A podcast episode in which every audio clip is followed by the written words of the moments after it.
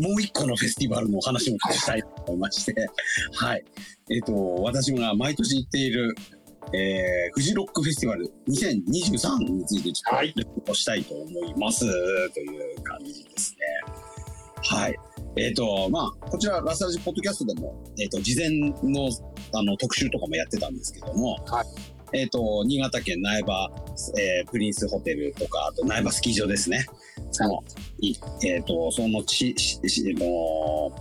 まるっと全部音楽フェスティバルにしちゃうという、えっ、と、イベントでして、はい。えっ、と、7月の28、29、30の3日間、えーはい朝から晩まで音楽漬けというね、フェスティバルすごいですよね。なわけですけども、今年もちょっと行ってきまして、はいはい。はい。で、ちょっとあの、時系列に沿ってね、ちょっと私の、うんと、お話ししたいと思うんですけども、えっと、私、盛岡市に住んでまして、岩手県の。はい。で、そっから苗場までが、えっと、ほぼほぼ7時間ぐらいです。うわあ、もう高速ぶっ飛ばして7時間ぐらい。車ではい。時間か。で、えっと、仕事終わって家帰って、はいえっと、軽く準備して7時半ぐらいに出まして、木曜日でしたっけか。木曜日ですね。木曜日の夜出発して、はいで、結構ノンストップでガンガン行きまして、はいはい。で、1時間ぐらいこうなんとか圧縮して、うーん。で、もうあ途中で買い物したりとかするんで、はいは結局は、あのーと当初の到着予定時刻と同じ時間にあの着いちゃうって感じなんですけど、で、2時半ぐらいに、2時ぐらいに着いて、で、もう先に、あのー毎年行ってる、一緒に宿が一緒に、あのー同じ宿に泊まってる仲間たちと合流しまして、で、えっ、と、まあ4時ぐらいまで、もう、乾杯っつってね、ちょっともう、もう軽い飲み会をしまして、い。はいはいはい。これが我々のもう正月なわけなんですよ。俺たちフジロッカーのお正月みたいあ、始まった後。な。明けましておめでとうございますっていう感じで、いっはぱいい、はいはいはいはいはいはこのお酒がまあ非常に美味しくてですね。い。しいだろうねう。ーん、もうこのためにね、1年間頑張ってきたみたいな感じが出ると。一年間のね、はい。スタートというか、なん、なんなんだろうね。うーん。もうなんか1年間、それに合わせてやっぱこう、いろいろお金貯めたり予定うん。作ったりっていうのもありますしね。はいはいはい。あとはもうなんかあの、毎年行ってて、私大体20年前ぐらいから生きてるんですけど、うん。その場所に対する新鮮味はまずないんですよ。いや、そりゃそうだよもうね。ま前来てるからね、2回ぐらい。でもなんか来ちゃうっていう、はいはい。もう感じが、まあ、あの実家に帰ってきた感じにちょっと近いというか、うん。まあある意味お墓参りみたいなもんかな と、ええ、いうのがあって、でまあちょっとね、時間もお金も取られますけどね、来ちゃってるわけはいえっ、と、金曜日が、えっと平日にはなるんですけども、えっ、と、今回はもう、久々のフルスペックの、えーフジロックということもあってですね、今年から、今年からですね、はい、えっ、と、海外のアーティストもがっつり呼んで、うんうん。で、えっ、と、ほとんど、えっ、と、ステージも復活しまして、はいはいはい。はい。あと、あの、サーカスが見れる、えーエリアも復活してっていう形で、はい。で、もう、あのー午前中からもう、すごいたくさんの人が来てる感じがすごく出てまして、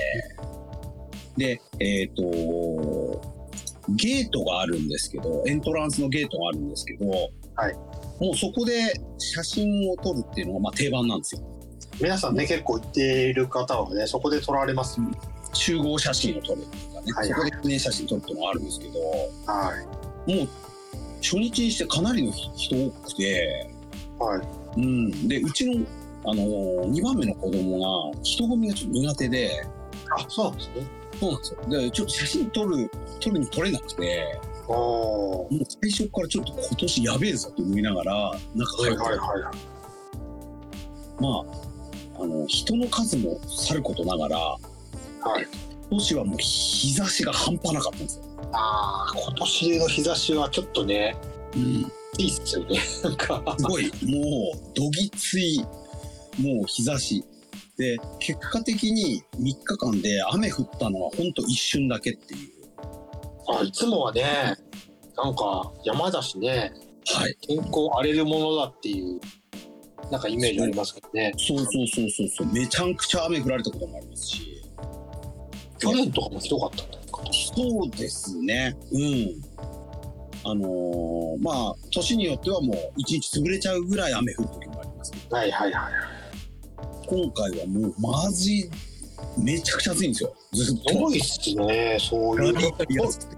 今までそんなずーっと晴れてたとこあったんですか、ほんと結構あるんですけど、でもやっぱ山の天気なんでちょっと風があったりとか、そうですね。はいは過ごしやすいタイミングはあったんですけど、い。うん。日が落ちるまでガリガリ暑くて、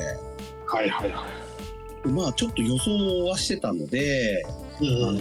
キンキンに凍らしたペットボトルとかは結構持ち込んだりはしました。あーはいはうんうん、で、えっ、と、こんまあ、前回もだったんですけど、えっ、と、キャッシュレス決済っていうのを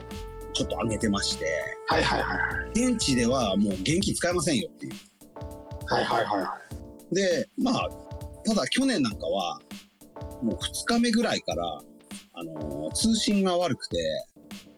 もうほ、そのキャッシュレス決済が崩壊しまして、い。なんか、でも放送でも言ってるよね、その話はね。はいはいはい。スラジポッドキえャっ、ストと、現金持ってた方がいいっていうのがあったんで、はいはい。現金を持ってったんですけど、これがまた、あの、初っ端から、あの、崩壊しまして、 そうなのは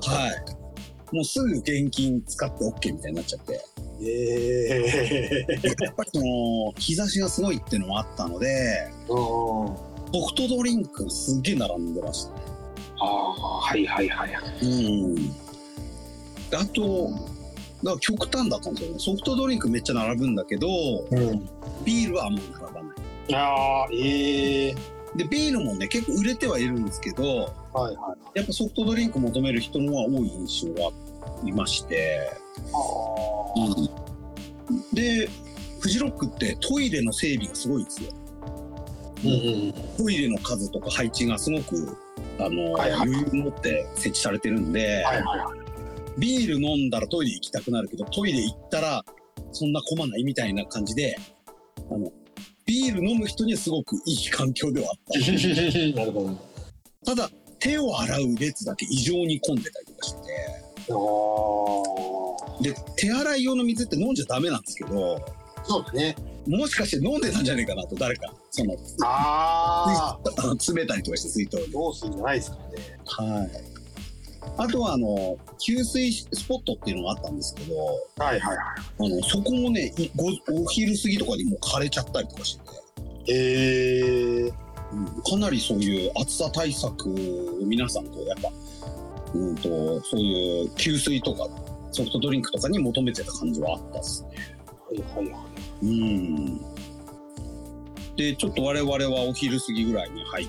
て、で、まあ屋台ブラブラしたんですけど、はいえっと、まずはその、えっと、値上がりですね、すごかったのが。なるほど。うんすごいというか、あの、じわじわね、値上がりは来てたんですけど、はいはいはえーっ、と、まあ、ビール今は1杯700円ですし、い。うんうん。ホットドリンクは250円っていう形、うんで、飲食店も、昔は、我々若い頃行ってた頃は、みんな500円だったんですけはいはいはいはど、もう今は、えー700円、800円、900円っていうのが当たり前っていい。うん。まあねう。で、さらに、えーっ、と、ちょっと量も少ない気がするぞみたいな。うん、なるほど。なるほど。ちょっと、そういうのもああるんですけど、やっぱ食べなきゃやっていけないので、はいで、うちはもう家族4人で来ますから、あのそうだよね。 4人でもう1食だけでもう5、6千するんですよ、も う毎食。ずっと外食してるもんなようなもんだもんね、だってね。そうなんですよ。でもね、変に我慢させるのもあれだからと思って。いいですかね。うん。でもそのキャッシュレス決済の、うんあの、電波が悪すぎて、うんうん。決済がうまくいかなくて渋滞が起きてるみたいな。あー決済渋滞ですそうみたいですねだから食べ物でめっちゃ並ばされるし、はいはいはいはうん高いしみたいいはいはいはいな少ない気もするしみたいになってきてあちょっと私はもうどっちかっていうとお酒をひたすら飲んでるみたいなー感じになっちゃいましたけどねまあちょっと文句多めであれだったんですけど まあ金曜日、あのーこの平日の金曜日からね、かなりたくさんの人が来てまして、で、お昼過ぎぐらいからちょっとライブを見始めまして、はいえーとグリーンステージというどでかい、えーステージ、メインステージがあるんですけども、はいはいえっと、こちらで、あの、イギリスのパンクバンドのアイドルスっていうバンドを見まして、はで、まあ、こちら私、4年ぐらい前からチェックしてたバンドなんですけど、うんうんまあ、すごくフジロック来てるお客さんにもバコッとハマった感じのライブで、まあ、非常になんかフジロック始まったなって感じもしましはいて、はいうん、でその後、えー、と私はスタッツというヒップホップのトラックメーカーですねはいスタッツをちょっと見てからまたメインステージのグリーンステージに戻ってきましてで、えー、とここでですね矢沢永吉が登場するわけ、あーなんかネットとかで上がってたねはい、超話題だったと思うんですね、はいはいはいはで会場来る会場行く途中でもいうんうん矢沢永吉のファンみたいな方の車があったりとかですねああなるほどなるほどはいはいはいあとはもう全身白いスーツの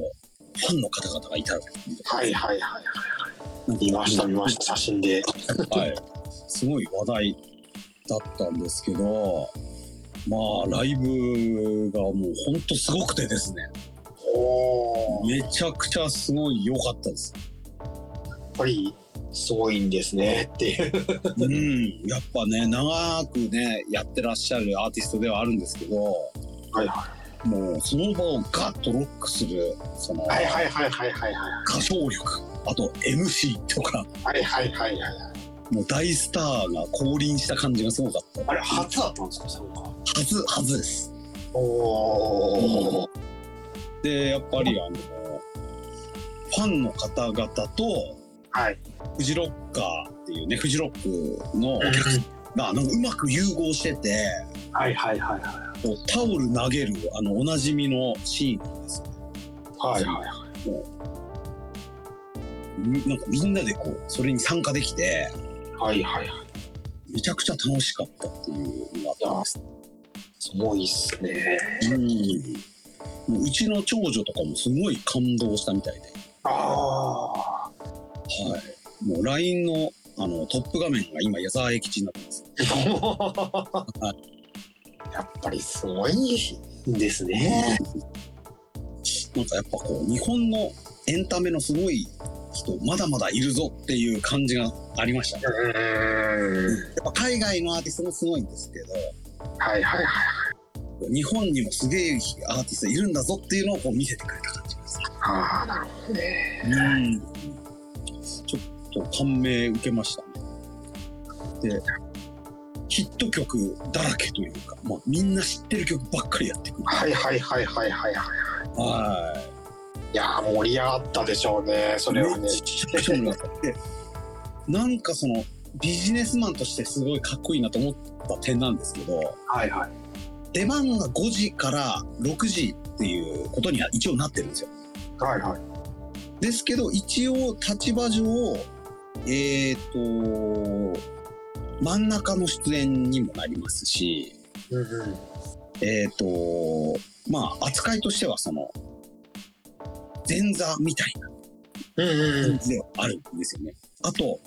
まあ、こういうフェスティバル事情では、はいはよく日本のアーティストにはあんまりギャラが出ないという噂もあいはいはいはいはいる。もしかしてだ、えこの矢沢永吉にも結構厳しい条件で出てもらってる可能性があるなって邪推してるんですけど、はいはいはいはいえっ、と、5時からぴったりで始まって、はい5時40分でピタッて終わって帰ってったんですよ。はいはいはいはもうヒット曲バンバンやって、くぶち、もうめちゃくちゃ盛り上げて、いはい40分ぐらいの、こう、もっと見たいって思う、あの、じあの ー腹八分目みたいなところで終わら終わってまして、おーこれはこれですごいなと思いました。すごいっすうね。ん。もう時間いっぱいやるんではなくて、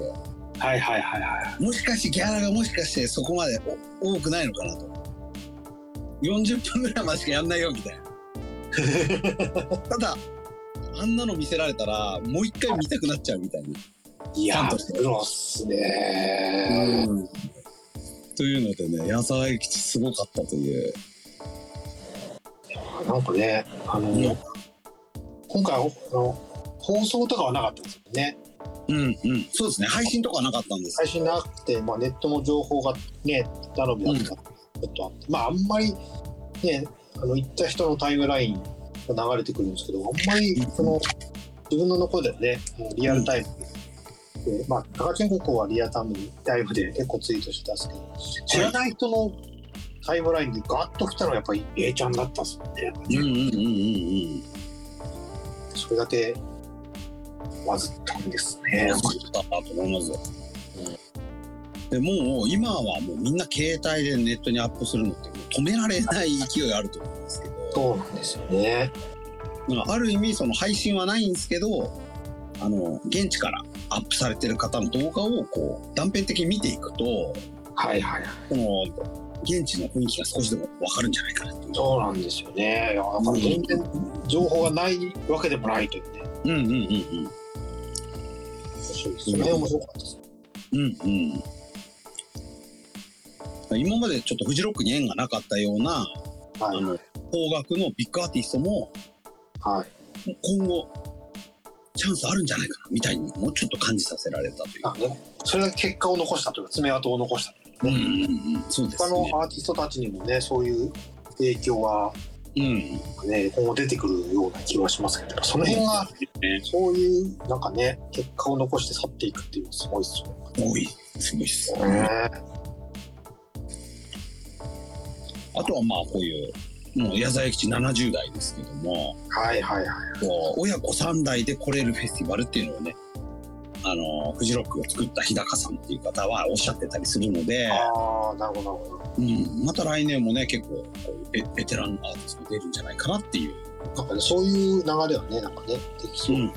そうですね。うん、という感じで。でもう、ここでいいものを見せてもらったなというところで、えっ、と、この後はもう一個、二個目に大きいホワイトステージってとこ行きまして、はい。こう日本のヒップホップシーンのもう、あのースターの一人というか、えー当時を見に行きまして、はい。で、ここはもう若い世代からめちゃくちゃ絶大な人気のあるアーティストなんですけど、はい。これを上の長女のことを見に行って、うんえー行くわけなんですけど、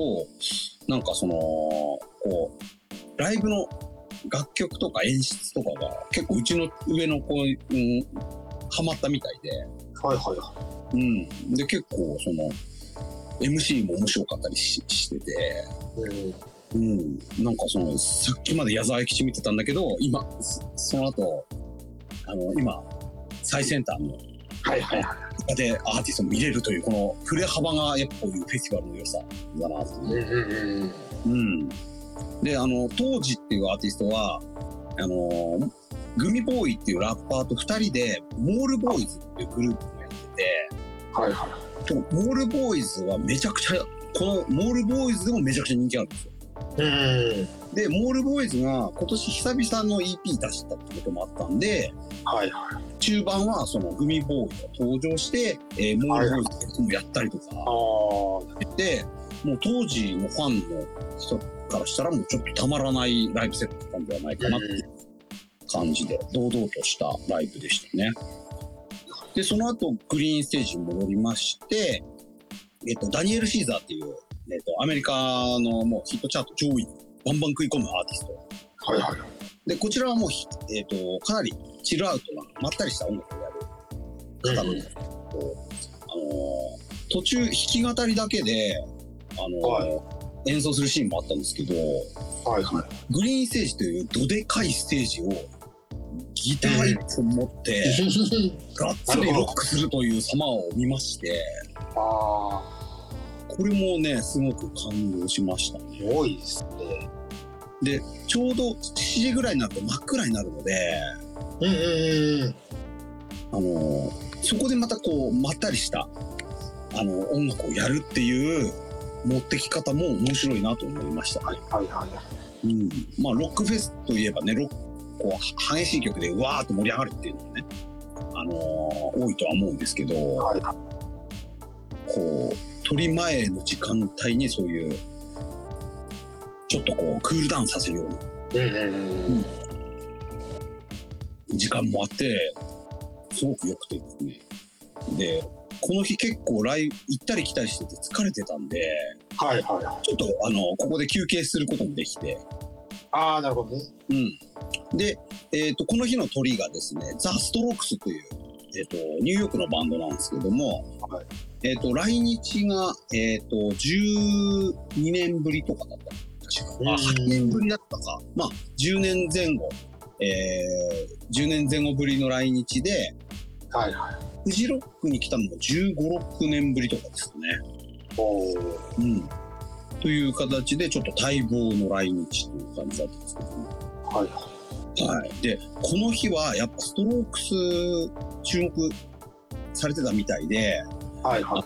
T シャツ着てる人がめちゃくちゃいっぱいいて、ああなるほどなるほどうん、その多分物販とかもめちゃくちゃ並んだんじゃないですかね。うーんうん、でちなみにその今ってロックバンド T シャツブームではいはいそのメタリカとかメガデスとかあのそういうメタル系の T シャツとかですねうんうんこのあとまあ今だと90年代のロックバンドの T シャツとかも流行ってるみたいなんですけどええー、古着市場でも高騰してたり、あそうなんだはい、あとはまあライセンスが自由に使えるようになってうんあのファストファッションのあのメーカーとかがはいはいロックバはンいドの T シャツもバンバン出してたりするんですよ。ああなるほどなるほどで結構そういうバンド T が今来てるってのもあるんですけどそのザ・ストロークスっていうのは2000年ぐらいから出てきたバンドで。うんうん登場してすぐバコーンって売れてうんでその後のロックバンドブームをこうある意味作ったようなバンドなんですけど当時の T シャツが、うんもう古着市場と2万超えてるらしくて おーそういう点でもなんかその注目されてる感じがしました、はいはいうん、同じデザインのやつ再販したっぽいので。ああなるほどねうんなので、まあそういう古着とかから知った人もいるのかなみたいな。うんうんうんストロークスなんかね、私の世代が多分直撃世代なんですけど、結構若い世代もいっぱいいましたしね。ああなるほどねで、うちの奥さんもめちゃくちゃ好きなんで、はいはいは途中まで一緒に見て、で、私はちょっとどうしてももう一個のステージの、いはいはいえっ、と、ノーウォーリスっていう、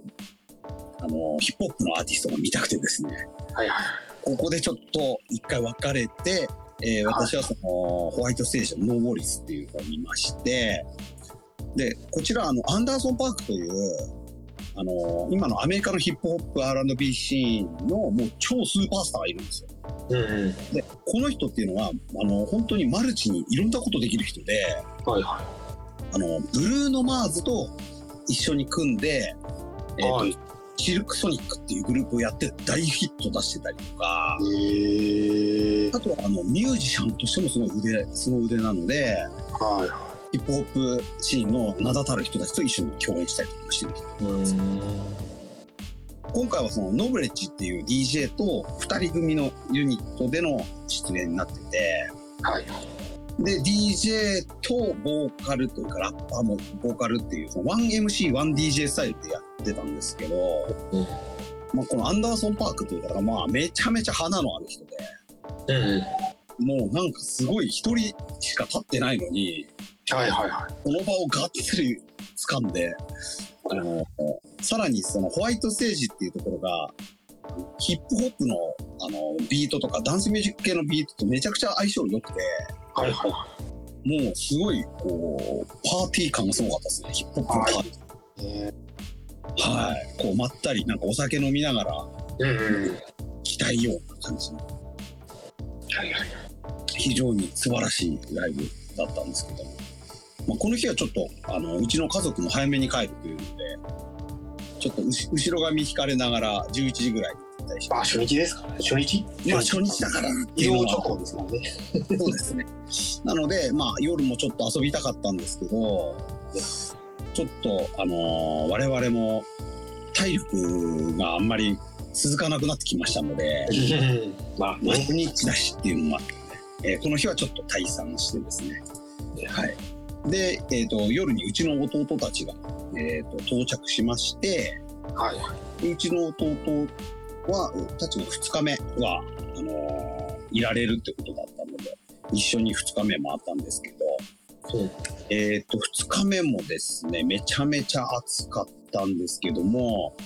えっ、と、ドラゴンドラっていう、はいはいは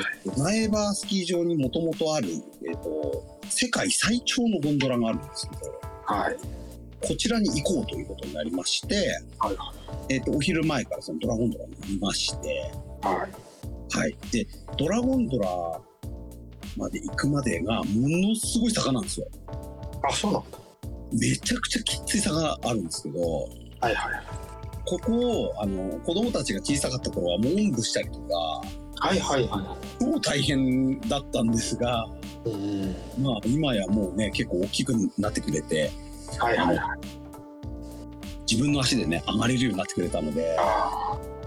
非常にね、ちょっと成長を感じまして、で、早めにちょっと、はい、行ったこともあったんで、ちょっと空いてますね、我々が行った時は結構空いてて、あ。あうん、で、この日あたりから結構中国系のお客様が結構多くなった印象があって、あ。あ、そうなんですね。多分ツアーとかでいらっしゃってるんだね。えー。うん、なんかちょっとこの辺りから多国籍感が全体的に出てくるというか。毎年そんな感じでもないです。いや、どんどんそうなってってる感じですね。あ、なるほど。うん、で、えー、と中国から来られた方っぽい人とか台湾から来られたっぽい方がはい今まで多かったんですけど、は今回はその東南アジアっぽい感じの人たちとかほうほうほが増えてってる印象はありましたね。う。えー。まあ、今はそっちでも結構大きいフェスやってたりとかするので、はいはい。今はそういうタイとかアンアジあのインドとか、うんあのそういうところでもフェスティバルカルチャーがこうはいはいはい。浸透してきてるっていうのもあるのかなっていう。で、ドラゴンドラっていうのは、大体乗ると2、30分ぐらいずっとゴンドラに乗れまして、はいで、あのーちょっとした避暑地というんですかね、うんこう風もあって、で、あの上がったり下がったりするので、結構楽しかったりしまして、はいはい。で、会場からどんどんどんどん離れていくので、うんうんうん。こう別世界に行く感じっていうんですかね。うんうん。それも良くて。で、子供たちから、子供たちは、その、すれ違う、帰るお客さんに対して、はいはいはあの手を振るっていうのをやってて、い。うんうんうん。何回連続いけるかみたいなことをやってました。はい。っていうのとね、たあのーそういうのも毎年楽しみにしてやってるんですけど。はいはい。で、そのドラゴンドラの上に行きますと、まあ、ちょっとした原っぱになってまして、で、そこはもう子供向けの駄菓子売ってたり、型抜きができたりとか、えー、お祭り会場。お祭りみたいな。あとは、あのー着ぐるみたちがブラブラ歩いてて、え、そんなところに着ぐるみいるんだ。はい、着着ぐるみが、あのーで、一緒に長縄跳びしたり、うん。あとはもう、あの、童謡を歌ったりとか、みんなで、えー、はい、その歌を歌ってくれる人がいたりとかしてます。はいはいはいはい。はい、もうちょっと童心に帰れるエリアになっ多いっすね。てて。で、もう片方は、うん。あのデイドリーミングって言われる DJ ブースがあって、はいはい。そこはもう野外レイブみたいな感じなんですよ。うーん。 DJ がずっと昼朝からもう夕方ぐらいまでずっと DJ してて、はあ、ははい、でちょうど私が行った時には、うんあのトレッキートラックスからリリースしてたりする、うん女性ラッパーの中村みなみがライブやっててですね、あ、はいはいははい、あのーマッシュさんのポッドキャストの「ハイナミ」とかにも出演されてましい。うんた、はい、ちょうどあのライブも見ることができまして、おー。うん、もうがっつりロックしてるのを拝見してきたという感じです。で、えっ、と、ドラゴンドラ降りまして、えっ、と、ちょうど時間3時ぐらいなんですけど、まあ、この辺でちょっとご飯食べたりして、で、えっ、と、5時から、えっ、と、グリーンステージっていうメインステージで、えっ、と、アラニス・モリセンうんうんえーまあ、洋楽うんと我々世代が洋楽聴き始めた頃に、あのー聞く機会が多かったというかはいはい1990年代前半のあ中盤ですかね、あのーもうザ洋楽みたいなアーティストですね。そういうツタヤとか CD 屋さんとかに売ってたり流れてるみたいな。はいはいで、私もその洋楽の原体験というか、あの、うん入りたての頃に聴いてたアーティストなので、はいはいちょっとこれを機に生で聴けてちょっと感動しあましーた。天気もめっちゃ良かったし、はいはいはいはい。で、えこの後、その後、えっ、と、ホワイトステージの、えっ、と、キャロリン・ポラチェックっていう、まあ、こちら、現代進行形の、まあ、あのー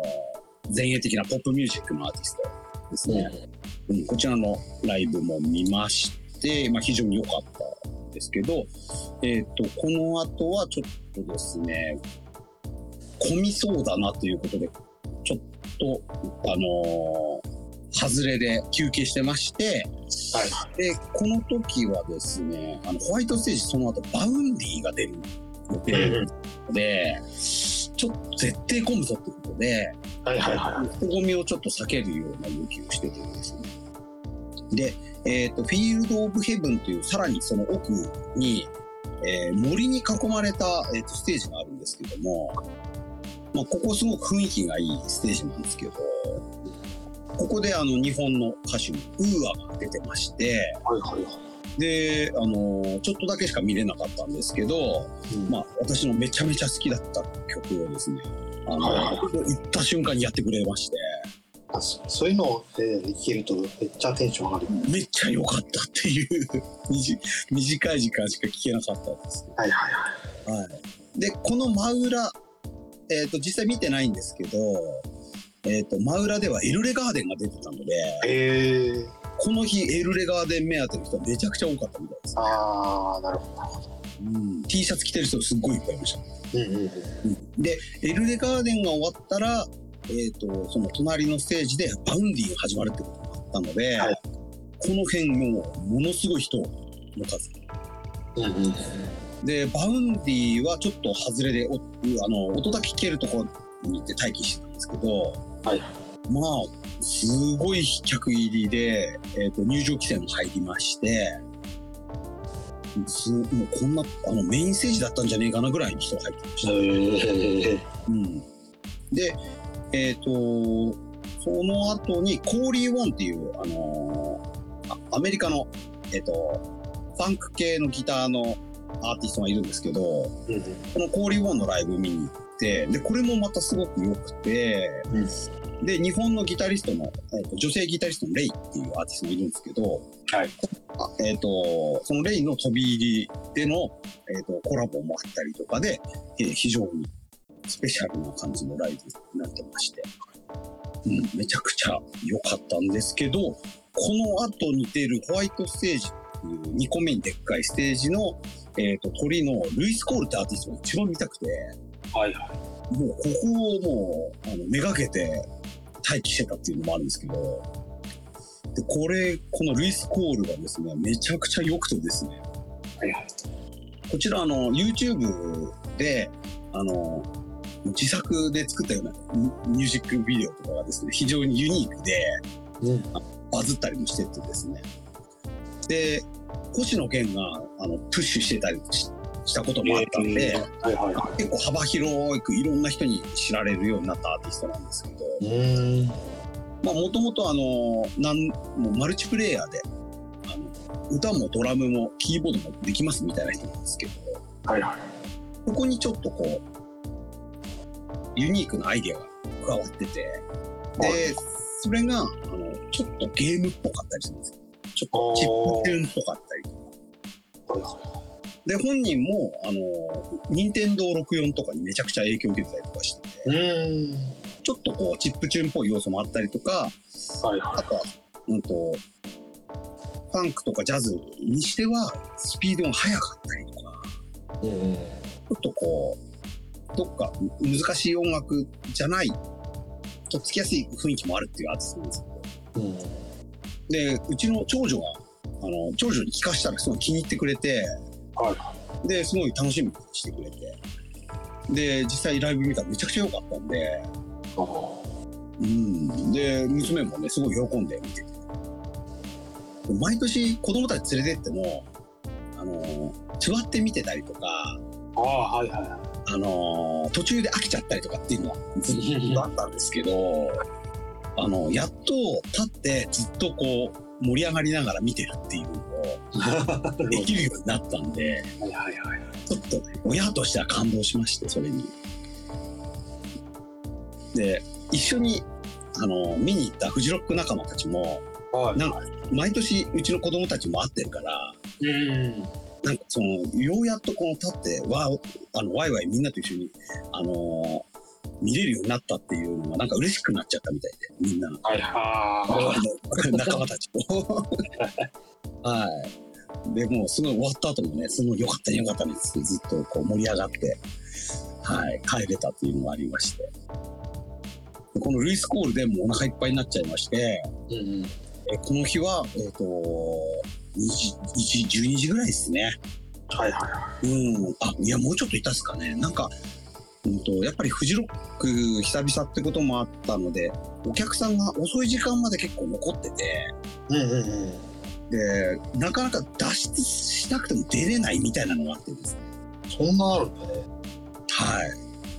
ちなみにこの日の鳥がフーファイターズが、えーグリーンステージってメインステージで鳥だったんですけどうんうちの奥さんはこっちの方行っててはいはで10時半ぐらいに終わって帰ろうとしたけどももう全然お客さんが全然んんと出ていかないっていうかそのい流れが悪くてはいはいで結果的に後から来た我々と途中で合流したりとかしてですね、うんはい、なんか遅い時間までお客さん遊んでるっていう感じが今回あのあうん。というので、結構12時過ぎぐらいまで会場にはいまして、で、やっぱり、ちょっと体力温存しようということで、えー帰りまして、毎年は、あの、若い頃は、毎日5時ぐらいまで遊んでたんですよ。えもう、あのー最後、一応最後は5時までやってるんですけど、うんうんあのー若い頃はもう全然5時まで遊んで、で、次の日12時ぐらいまで寝てるっていう感じだったはいはいはいでも今はちょっと、あの、家族もいるので、うん朝が早いんですよ、逆に今は。はい。ってなると、夜はあんまり控えていこうかなみたいになっちゃって、はいはいはいで、もう1時ぐらいにもう退散しまして、えー次の日控えて、今日はちょっと寝まして、はい。で、3日目っていう感じなんですけど、ちょっとね、あの、だいぶ一方的にずっと 喋ってて、ちょっと長くなっちゃってあれなんですけど、えっ、と、3日目ぐらいになるとね、だいぶ我々も疲れて見るのも少なくなりまして、はいえっ、と、ちょっと、あの、行ったことないとこ行こうってことで、うん苗場プリンスホテルの裏に、うんえっ、と、常設なんですけど、えっ、と、虹色の滑り台みたいなのができてて、ああなんか見たぞそれは写真ではあれいつもあるんじゃないんだいや、今回初だっ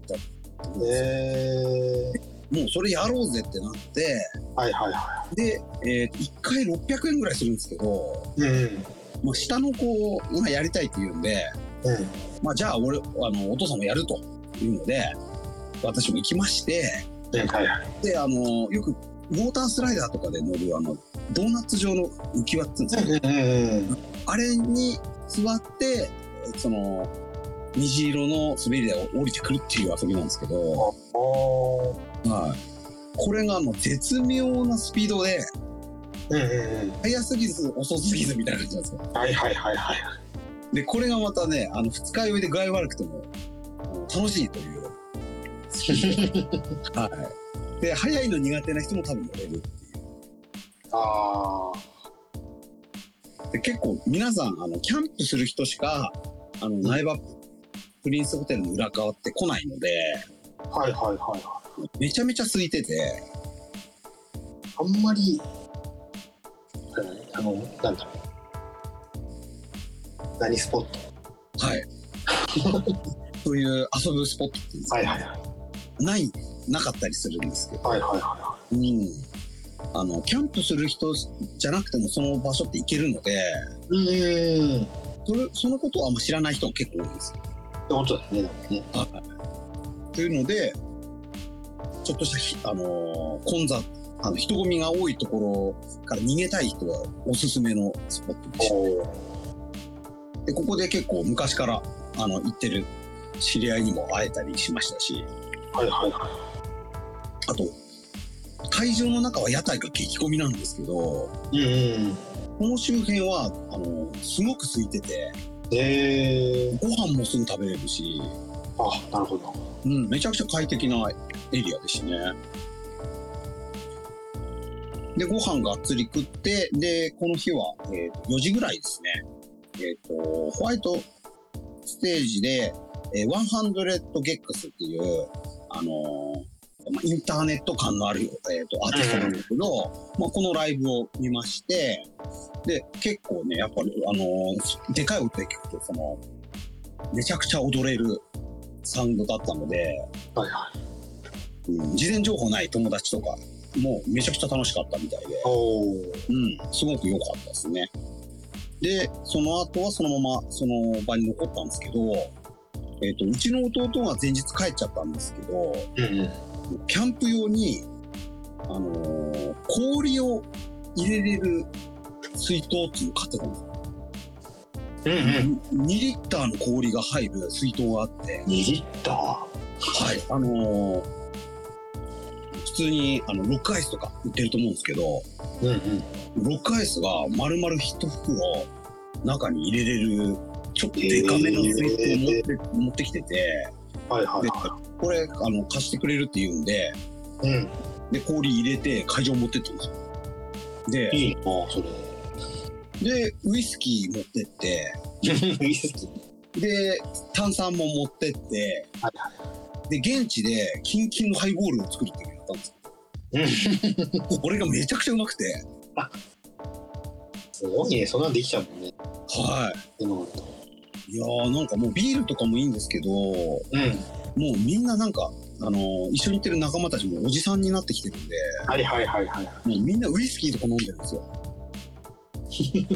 で、そこでハイボール作ったもんなんで、はいはいめちゃくちゃうまいってことでみんなでこう回し飲みしまして、はいはい。で、ちょっと調子良くなってきちゃって、うんうん。であのテキーラローズっていうあの、はいはい静岡であの、は静岡のクラブであの発見したテキーラがあるんですけどもうんういちごのホイップいいちご牛乳っていうよりいちご味の生クリームみたいなうん。うん。テキーラがあるんですよ。えー。それを今回私持ち込んでましてはいはいはいはい。最終最終日だから飲もうっつって。はいはい。こう周りにいる人たちにこうコップ配布してこうショットとかもやりましてもうめちゃくちゃこの辺から悪酔いしてきまして、はいはいはい。はい、でそのままホワイトステージでもう地べたに座りながら酒飲んで、えー、と6時からブラックミディっていうバンドを見たんですけど、はいはまあ、このブラックミディがあのあのすごくあの変則的な演奏するロックバンドでい。うんうん。もうものすごく暴れまして。酔っ払ってる。ますます酒が酔ってです回っちゃってもうすげえ楽しかったといういはいはい。でその後グリーンステージっていうどでかいステージで、うんえっと日本のヒップホップユニットのバッドホップが出演するっていうことではいはい。もうこれはちょっと見ないといけないなということででこのバッドホップはあの今年解散を発表してましておー。今年最初で最後のあのフジロックということもあってうーん。まあ、ヒップホップシーンではもうめちゃくちゃ、えー、とビッグアーティストなんですけどうんうん。ロックフェスとなるとまたちょっとこうアウェー感があるのかなと,、えー、と思いきやですね、うんうん。えー前日ぐらいにバンドセットで行きますっていうのが発表になって、えー、はいはいははい。で、えっ、と、ゴリゴリのもう、えっ、と、もう、ロックバンドし、ロック畑のメンバーを集めた、あの、ライブセットになってて、い。はいはまあ、これがまたね、ほんとすごくて、で、サポートで入ったミュージシャンたちがですね、まあ結構、あのーフジロックでもおなじみの方々で、いはい。うんうん。えっと、ベースとドラムがライズのメンバーですね。えっと、金子信明とケンケンはいはい。ね。で、えっと、ギターとベースが、あの、ハイエイタスっていうバンドの、はい参加されてる、マササックスっていうギターの方と、あとは、あの、東京事変のメンバーでもある、あの伊沢一郎さんですね。はいははい。っていうベテランのこのピアニストの方がい。うんうん。サポートで入りまして、うん。もうどんな感じになるんだろうって感じ、もう想像がつかなかったんですけど、まあその、グリーンステージっていうでかいステージにもうバッチリハマったもう、へ、もうヘビーな、うんうんと、メタルサウンドっていうんですかね。ゴリゴリのロックのバンドのアレンジで、もう1曲目から代表曲の川崎ドリフトっていう曲をやりまして、はいはもう個人的にちょっと感動しちゃいまして、めちゃくちゃ。い。うんうん。フジロックってもう長年言ってるんですけど、あの、ヒップホップアーティストってあんまり出てないんですよ。ああ、そうなんですね。あんまりこういう大きいところに出てなくて、うんうん。で、えーっと、出るようになったのも、ここほんと数年って感じなんですよ。うんうん。で、まあ出たとしてもメインステージじゃないところとか、深夜とかに出てたんですけはいど、はい。そのグリーンステージっていう一番でかいメインステージに、えーっと、今一番こう、に支持されているビッグアーティスト、ヒップホップシーンのビッ日本のアーティストが出るっていうこと自体がもうめちゃめちゃ感動的で、はいはい。さらにその大舞台を、まあ、フジロックとかでもおなじみな、えっ、と、ロックバンドシーンの方々がサポートするという流れが、もう、よりちょっと感動しちゃいまして。はいはい。あともう、ラップという点から見ても、あの、ベースとギターの、えーお二人がやってるライズっていうグループも、実はその、えっ、と、90年代後半にデビューして、えっ、と、ロックとラップを混ぜたミクチャーロックっていう形でデビューしてるんですけど、うんうん。えっと当時はその、えーロックバンドの人がラップをするっていうことに対して、ちょっと批判的な意見もヒップホップ側からあったりもするんですよはいはいはそういう歴史とかもあったりするので、その20年後に、その今若手でめっちゃ勢いあるアーティストの大舞台を、そのロックバンドシーンでこう、今やもう実力もある、えっ、と、信頼もあるミュージシャンになったミュージシャンたちがサポートするという流れもちょっと感動的でして、まあちょっと1時間、えっ、と、ずっと泣きそうになって見ていたという感じで。非常に感動的なライブだったという感じですね。はい。で、えっ、と、酒もめちゃめちゃ進みまして、い。はいはい。で、このままその最後のグリーンステージの最後のリゾというアメリカの、えー、と女性シンガーですね。こちら事前のあのポッドキャストでも私は注目してるっていう、期待してるというアーティストだったんですけど、えっ、と、ライブがもう半端なかったという、もうアメリカのショービジネスの凄さみたいなのをすもう体感できるライブだったというはいはい。はい。というので、もう歌もうまいし、ライブもすごいし、あとバックバンドのバンドメンバーもすごいし、みたいな、はいはい。半端ないものを見せつけられたんですけど、あのー一番ちょっとすやばかったのはですね、えっ、と、途中で、えっ、と、衣装、模様替えがあったんですよ。うーん。衣装が、衣装チェンジがあったんですよ。はいはい。で、衣装チェンジした衣装っていうのが、えっ、と、ピンクのリボンを全身にこう、ラッピングされてるみたいな。いい。体を、まあ、リゾって結構ぽっちゃりなんではいはい。すけど、体をそのリボンで包んでるような、はいはい。えっ、と、衣装だったんですよ。で、はい最初なんじゃあれやって感じだったんですよ。多分、私もお客さんたちも。ううん。で、そこで MC で、えっ、と、あの、セーラームーンのめ、あの、変身の時のセリフの、うんうん。えームーンプリズンパワーメイクアップってことを言いまして、えー、これ、変身途中のあれだったんだっていうのがわかるわけなんですよああ、はいはいはセーラームーンが変身する変身バンクい。の途中で、えっ、と、まあ、あの、月のうさぎちゃんが、えっ、と、ちょっとこう、レオタードっぽいシルエットはいにはいなって、なんかリボンでこう、包まれるシーンがあるんですはよいはいはあれの途中をイメージした衣装だったっていうことが分かい。えー、る。これでもう会場爆沸き。すごいっすね。すごかったです。やっぱこう、日本のカルチャーへの、その、リスペクトっていうのがね、衣装から感じられて、すごい良かったです、はい。で、後半、あのー客席で、えっ、と、何かいろいろ、プレートを作って、あのーアピールしてるファンを、うんえーいじるコーナーがあって、はいはいはファンサービスコーナーみたいなのがあって、そこをあのサインしてあげたりとか、い。うんうん。そういうファンサービス、ファンサーコーナーみたいなのがあって、それもなんか今っぽいなって、えー、すごい心温まるシーンがあったりとかですね。まあ、すごいものを見せられたなという感じで、はい、お腹いっぱいになって、 えーとまあ、この日終えたと思いきや、ちょっとこの後もちょちょっと、ちょっとだけありまして、はいはい。で、もう最終日だから飲もうぜってことで、えっ、と、みんなで、えっ、と、オアシスっていう屋台村があるんですけど、はいはいはい。そこに行きまして、で、だらだら飲んでまして、で、えっ、と、ここのオアシスの一角に、岩盤っていう、えっ、と、DJ ブースがあるんですけど、うんえっ、と、ここに、えっ、と、4時からですね、えー、井野拓さんが出演ですね。ああー、はいはいはい。各井上が出演するんですけども、えっとどんなあのセットで行くのかなっていうのでめちゃくちゃ気にはなってたんですけどはいはい。初っ端からですね「えー鳥の歌」でしたね。 アベッカ・ベックリミックス。でおそーアニアニソンセットっすえっと結局、まあそうだったんですよ。ね。えー、 通常営業っていう感じ。すごいっすね。は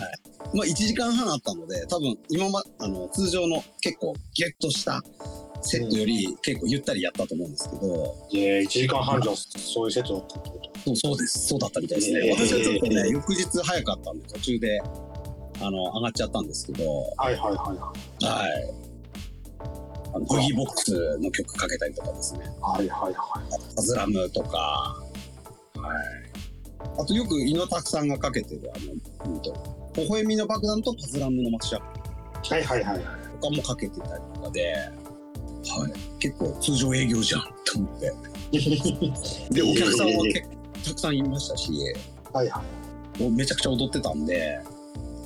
あの、音がかっこよければ全然いけるんだなっていうのがい。うんうんうん。ちょっと痛感しました。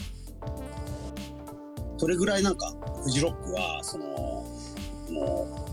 う、懐が今広くなってるっていう。はいはいはいはいはい。この日は、あの、その近くのレッドマーキーっていうステージでは、えっと、11時からキャリーパムパムがやってたりとか、うんうん。あとはあの、フューチャーファンクの代表的なアーティストのヤングビーっていう、あえっ、と、DJ もやってたりとかで、全体的にこの日はちょっとポップミュージックがなんかテーマっぽい感じ。ああ、なるほどな。はい。こう J-POP もあるし、アメリカのトップクラスのポップミュージックもあるし、はい。で、アニソンとか VTuber の曲もあるし、みたいな日だったうな、んありまして、はい。安心して帰ってきたと いうねはいうん。というので、ちょっと長くなりましたが、私のフジロックレポートというねはいはい。感じになりまして、はい。まあ、あの、夜ね、遊ばなくなった分、昼間がっつり見るようにはなりあました。あ。うん。前は夜飲みまくってあんまり聞いてないみたいな。そうです。もう、昼 間は全然聞いてないで、で、鳥のアーティストも見ないで、風呂入りに行ったり、場外の、あの、定食屋行ったりとか、なんかあんまり聞いなんかいろいろ言って聞いてたって話あんま聞いてなかった気がするんはで、い。ひたすら飲んでるみたいな感じだったんですよ。そうだよねうん。今年はね、ほんとちゃんと真面目に見まして、はいはいはいはい。楽しみに聞きましたまあねはい。久しぶりのねはい。久しぶりにがっつり、えー、再開したとですねうん、そうですね。あちょっとあの来年からはね、あの長女があの有料になっちゃうので、ああいついくつから有料なの高校1年生から有料なんですよ。あ中学生までは無料なんだ無料なんですよ。けど高校生だったらえもう高校生なんてすごいね高校生なんですよ、来年からね。ということで、まあ、ちょうどこう、ライブとかが楽しくなってきた年に有料になるという。なるほどねはい。というので、ちょっとまた1年かけてお金貯めなきゃなという感じではあるんですけどうん前より食べなきゃなっちゃったなんだかつそそうそうそうそうなんですよ。うん、まあ半分出してとは言ってますああなるほどなるほどけどね。でね行きたいのか自分で稼げとか、そうそうそうそうそうそう。まあフジロック仲間のねあのー人でもあの娘さんが高校生ではいはいはあの一日だけ自腹で来てるっていう子もいましたいし。へえそうなんだねうん。でもねやっぱりフジロックの楽しさを覚えてしまうとね